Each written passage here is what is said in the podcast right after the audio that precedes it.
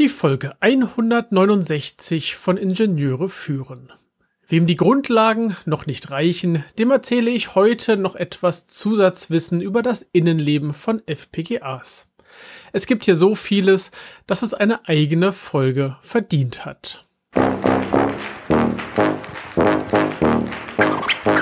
Herzlich willkommen im Podcast Ingenieure führen, der Podcast für Führungskräfte in der Elektronikentwicklung. Wir sprechen über Führung von Ingenieuren, über die verschiedenen Schnittstellen zu anderen Fachabteilungen und vielen weiteren Themen direkt aus der Praxis. Mein Name ist David Kirchner, ich bin Führungskraft in einem mittelständischen Unternehmen und als Zeitpreneur freiberuflicher Spezialist für die FMEDA-Methode, für Design-Reviews und für FPGA-Entwicklung. Bevor wir loslegen, möchte ich mich entschuldigen. In der letzten Folge kam es irgendwie zu diversen Audiostörungen und ich habe jetzt ein bisschen an meinem äh, Equipment hier gearbeitet, beziehungsweise nochmal die Verbindungen verändert. Insbesondere die Reihenfolge der USB-Geräte hier. Ich, irgendwas ist da schiefgelaufen. Vielleicht lag es auch an einem Rechner, an irgendeinem Update.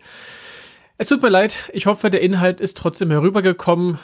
Denn in der letzten Folge haben wir uns über die Grundlagen von FPGAs, die grundlegende Struktur von FPGAs unterhalten. Und zusammengefasst noch einmal die wichtigsten Elemente.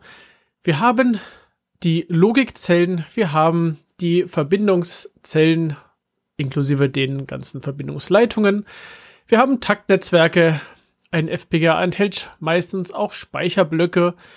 Viele von ihnen haben auch ähm, Rechenzellen zur Berechnung von, naja, Signalverarbeitung im einfachsten Falle.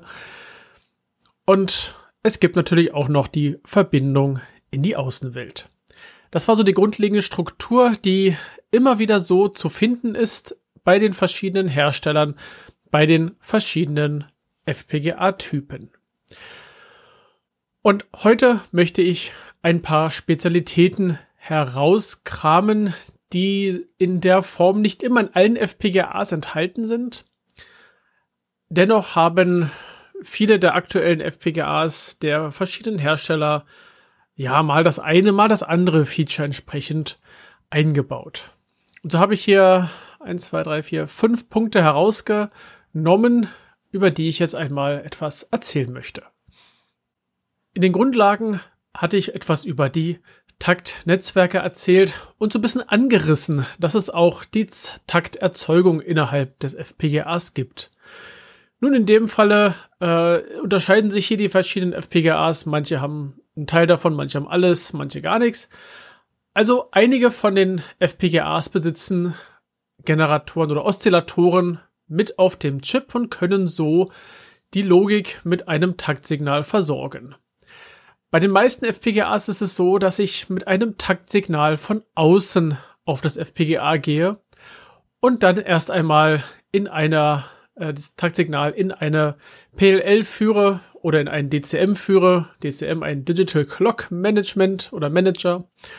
Eine PLL, eine Phased Lock Loop, also ein, äh, ein Gebilde, das einen spannungsgesteuerten Oszillator hat, einen VCO, Voltage Controlled Oscillator, der erzeugt eine Frequenz und die PL sorgt dafür, dass der, dass die Frequenz und die Phase vom Eingangstakt passend zum generierten Austakt, äh, Ausgangstakt sind. Was unterschiedlich sein kann, sind Verhältnisse. Ich kann also 10 Megahertz Takt, äh, ein Taktsignal mit 10 Megahertz am Eingang haben und mein, meine PL und mein VCO am Ausgang erzeugen mir für mein System zum Beispiel 100 MHz oder 120 MHz oder irgendeine andere beliebige oder nicht ganz beliebige, aber ziemlich beliebige Frequenz. Das sind so grundlegende Eigenschaften von PLs und VCOs. Hat jetzt nichts mit FPGAs zu tun. Doch die heutigen FPGAs haben so etwas integriert. Wir können auch oftmals in mehrere PLLs eingebaut. Das heißt, wir können uns unter Umständen PLL-Ketten bauen, wenn wir sehr feine Frequenzeinstellungen machen möchten. Wir können unterschiedliche Taktdomänen innerhalb des FPGAs mit einem Taktsignal versorgen. Und dazu sind diese DCMs mit ihren PLs und VCOs gut geeignet. Was wir auch noch so haben, sind Elemente zur Taktumschaltung, dass ich also unterschiedliche Eingangstakte haben kann und zwischen diesen Takten wählen kann. Kann auch eine Art Fallback sein. Ich habe einen externen Takt und wenn der nicht mehr läuft, dann habe ich noch meinen internen, ungenaueren, aber trotzdem funktionierenden Oszillator. So etwas lässt sich auch äh, innerhalb dieser Takterzeugung implementieren. Und teilweise haben FPGAs Low-Power-Modi. Das heißt, hier schaltet die, die, dieser DCM auf eine oder schaltet einen Teil der Taktnetze aus und ein Teil der anderen Taktnetze wird runtergetaktet auf niedrigere Frequenzen. Und somit kann erreicht werden, dass ein FPGA ja weniger Energie aufnimmt beziehungsweise weniger Wärme abgibt. Der nächste Teil, das sind die SERDES. Die Serializer, Deserializer, die in FPGAs gerne genutzt werden, sehr gerne genutzt werden, denn hier haben wir eine Highspeed-Verbindung. Eine Hochgeschwindigkeitsverbindung von außen in das FPGA hinein oder auch vom FPGA in, äh, in die weite Welt hinaus. Das Ganze ist seriell und meistens auch differenziell. Und hier sind Geschwindigkeiten 5 Gigabit, 10 Gigabit, ich glaube bis zu 400 Gigabit möglich. Also hier haben wir ein, ein Konstrukt oder ein, ein Block im FPGA, der es mir erlaubt, viele Daten von außen oder mit der Außenwelt zu kommunizieren in beide Richtungen. Und bei äh, den heutigen FPGAs ist das Ganze in Hardware gelöst. Das heißt, im FPGA Silizium ist an irgendeiner Stelle ein Block und dieser Block kümmert sich um den gesamten Bereich SERDES. Jetzt ist es meist nicht nur eine serielle Verbindung. Oftmals sind es mehrere sogenannte Lanes, die parallel betrieben werden können, um damit die Daten, den Datendurchsatz erhöhen zu können. Und wir haben noch weitere Unterstützungen eingebaut, sowas wie eine 8-Bit, 10-Bit Codierung, Dekodierung oder bei Ethernet ist es, glaube ich, eine andere Größenordnung. Das sind, glaube ich, was ist das, 128 irgendwas. Äh, also, ja, das ist eine Anzahl der der Bits, die zusätzlich genutzt werden. Also eine 8-Bit, 10-Bit-Codierung, Dekodierung ist so der Klassiker. Es gibt auch noch andere Varianten, die hier ausgewählt werden können. Und was auch sehr hilfreich ist, ist in diversen FPGAs das Word Alignment. Ich übertrage ja nicht nur einzelne Bits, ich habe meistens Datenwörter, sei es nun 32-Bit, 64-Bit oder andere Größenordnungen. Und dieses Word Alignment sorgt nun dafür, dass ich die Daten empfange und dass sie in die richtige oder dass die richtigen Bits in die richtige Position innerhalb dieses Datenwortes einsortiert werden. und das Ganze halt schon mal vorge vorgearbeitet in diesem, äh, ja, in diesem IP-Block im, in, in der Hardware. Und was die meisten Serdes auch noch machen, ist ein Clock Recovery. Das heißt, ich habe meinen Takt, mit dem ich draußen reinkomme, der wird, ähm, ja, der wird aufbereitet und dann für die Verarbeitung innerhalb des Serdes genutzt und auch an die FPGA-Logik weitergegeben, zum Beispiel als Schreibtakt für einen FIFO-Puffer, der mir die an, eingehenden Daten zwischenspeichert, bevor ich sie innerhalb meines FPGAs in der eventuell anderen Taktdomain weiterverarbeite. Angelehnt an den Serdes-Block gibt es bei manchen FPGAs auch einen Block für MIPI. MIPI ein, das ist ein Standard für digitale Videosignale, hauptsächlich im Embedded-Bereich, zum Beispiel bei Kameras, bei Displays. Klassiker ist hier das Handy. Es gibt aber auch Standards für, für den Kfz-Bereich, die darauf aufbauen. Und hier habe ich meistens mehrere Lanes, die mir meine Videodaten übertragen und dann habe ich noch eine Lane, die mir meinen Takt überträgt das klingt erstmal, als äh, dass es nichts Besonderes ist, aber das Besondere kommt jetzt. Wir haben zwei unterschiedliche Modi, die dieses MIPI, dieser, dieser MIPI-Bus hier abbilden. Wir haben einen High-Speed-Mode und einen Low-Power-Mode. Der Low-Power-Mode läuft halt mit einer niedrigen Geschwindigkeit und ist mehr so die, die ganze Handshake-Ecke, das äh, über, dieses, über diesen Kanal erledigt wird. Und High-Speed ist dann die eigentliche Videosignalübertragung. Und hierbei haben wir nun den Vorteil, dass wir keine weiteren im Prinzip keine weiteren Steuerleitungen für dieses Videosignal benötigen, denn alles, was wir brauchen, ist innerhalb dieser Highspeed äh, und dieser Low-Power-Kombination enthalten. Natürlich macht dieser MIPI-Block auch die Serialisierung, Deserialisierung, je nachdem, in welche Richtung das geht. Und ein Word Alignment ist meistens auch mit integriert. Es hat sehr viele Ähnlichkeiten zu dem Serdis-Block, hat aber auch wieder ein paar Spezialitäten. Und wenn du im Bereich Videoverarbeitung unterwegs bist und ja, hast ein auf der Eingangsseite ein, ein CSI-Signal, also ein äh, Camera, Camera Sensor Interface, müsste CSI sein, oder am Ausgang ein DSI, Display, äh, Signal, ach, die ganzen Abkürzungen hier, CSI, DSI. Ähm, wir haben hier unterschiedliche Namen und im Endeffekt ist der Grundstandard darüber MIPI. Wenn du das benutzen möchtest, dann sollte ein FPGA das schon von Haus aus unterstützen. Ansonsten muss immer außenrum so wegen Highspeed und Low Power was rangebastelt werden. Das passt meistens nicht in einen normalen FPGA-Treiber hinein. Der nächste Block sind Prozessoren. Ja, manche FPGAs haben Prozessoren an Bord. Diese nennen sich dann meistens System on a Chip. Das heißt, ich habe hier einerseits ein FPGA-Die, andererseits einen, einen Prozessor-Die in einem Gehäuse oder auf einem Silizium und die sind dann miteinander verbunden, haben bestimmte, bestimmte Schnittstellen zwischen den beiden Teilen, aber auch jeweils seine, die eigenen Schnittstellen nach außen hin. Meistens auch eigene Spannungsversorgungsanschlüsse nach außen hin.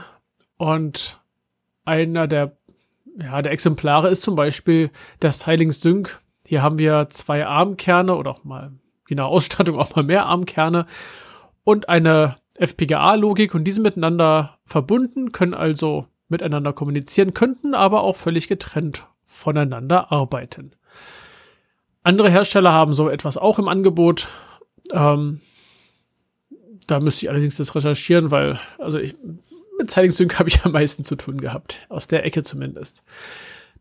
Und es gibt natürlich auch noch SoCs, die haben nicht nur einen Prozessor mit dazu, die haben auch noch Co-Prozessoren wie Grafikprozessoren entsprechend eingebaut und ihre eigenen Speichercontroller und so weiter. Wir haben also nicht nur dann die Logik aus dem FPGA, wir haben auch noch die Leistungsfähigkeit von Prozessoren und können darauf ja zum Beispiel ein Embedded Linux-System laufen lassen, was dann die, die, Daten, die, die Datenannahme macht über nehmen wir mal an, über Netzwerk und das Ganze dann über eine schnelle Schnittstelle an das FPGA weitergibt. Das FPGA macht damit dann irgendwelche Signalverarbeitung, gibt Sachen wieder aus auf irgendwelche Schnittstellen.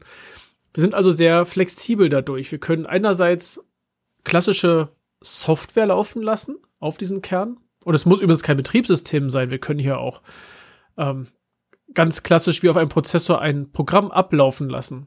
Nennt sich dann Bare Metal Software. Oder wir ähm, nutzen halt ein Betriebssystem. Jetzt habe ich den Faden verloren. Ach, ist nicht schlimm. Ein Stichwort habe ich ja noch. Es gibt auch die Möglichkeit, wenn ich kein SOC habe, sondern ich habe ein klassisches FPGA mit seiner programmierbaren Logik, dass ich mir hier einen Softprozessor einbaue. Also sprich ein Prozessor, der als Quelltext vorliegt oder als Netzliste vorliegt und dann in das FPGA in Logik integriert wird und hier gibt es einen der großen Vertreter, das ist der RISC-V-Prozessor. Und ich glaube, es lohnt sich, sich damit auseinanderzusetzen, denn das ist einer der freien Prozessorkerne, die, äh, ja, die, die stark unterstützt werden, die auch gut, gut verbreitet sind und ja, gut genutzt werden können. Da verlassen wir mal den Bereich Prozessoren, wo es bestimmt noch viel zu sagen gibt, aber naja, ich möchte euch ja gerne einen Überblick hier geben. Und gehen wir zum letzten Block, die partielle Rekonfiguration. Das ist ein Thema, wo ich jetzt gerade auf über ganz, ganz dünnes Eis laufe, weil ich das selber noch nie gemacht habe. Ich habe nur verschiedene Vorträge darüber gehört und Papers gelesen und äh, finde die Idee einfach sehr faszinierend. Und zwar beherrschen einige FPGAs, ich bin mir gerade nicht sicher, ob das wirklich alle Hersteller und ihre Entwicklungssoftware unterstützen, aber die, die es können, da sieht es so aus, dass ich innerhalb eines FPGA-Designs einen Bereich, einen Funktionsblock im Betrieb gegen einen anderen Block austauschen kann.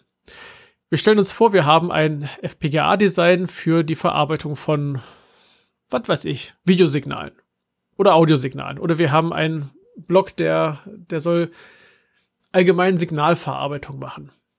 Und ich möchte gerne in diesem Block verschiedene Funktionen einbauen können. Zum Beispiel möchte ich einen FIR-Filter reinbauen können. Oder ich möchte ein, was haben wir noch? IR-Filter oder irgendwelche anderen Strukturen dort einbauen. Oder anstatt jetzt alle Funktionen in dieses FPGA einzubauen und dann irgendwie umzuschalten, was sehr ähm, platzaufwendig wäre, was vielleicht bedeuten würde, ich bräuchte ein größeres FPGA, was teuer ist oder schwieriger zu beschaffen ist oder nicht in das Gehäuse reinpasst. Es gibt ja viele, viele Gründe dabei. Ähm, da gibt es die Möglichkeit zu sagen, ich rekonfiguriere einen Teil des FPGAs neu und baue dort neue Verbindungen hinein oder neue Funktionen hinein.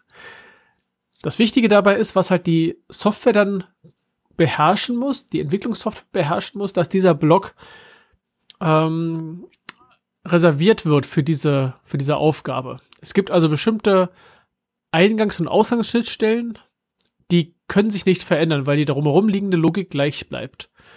Und innerhalb dieser Schnittstellen und innerhalb dieser definierten Fläche dort kann eine andere Funktion eingebaut werden, halt mit den Randparametern, dass die ankommenden und rausgehenden Signale immer an derselben, ja, dasselbe Netz sind, an derselben Verdrahtungslogik hängen. Und das muss erstmal die Software auch richtig beherrschen.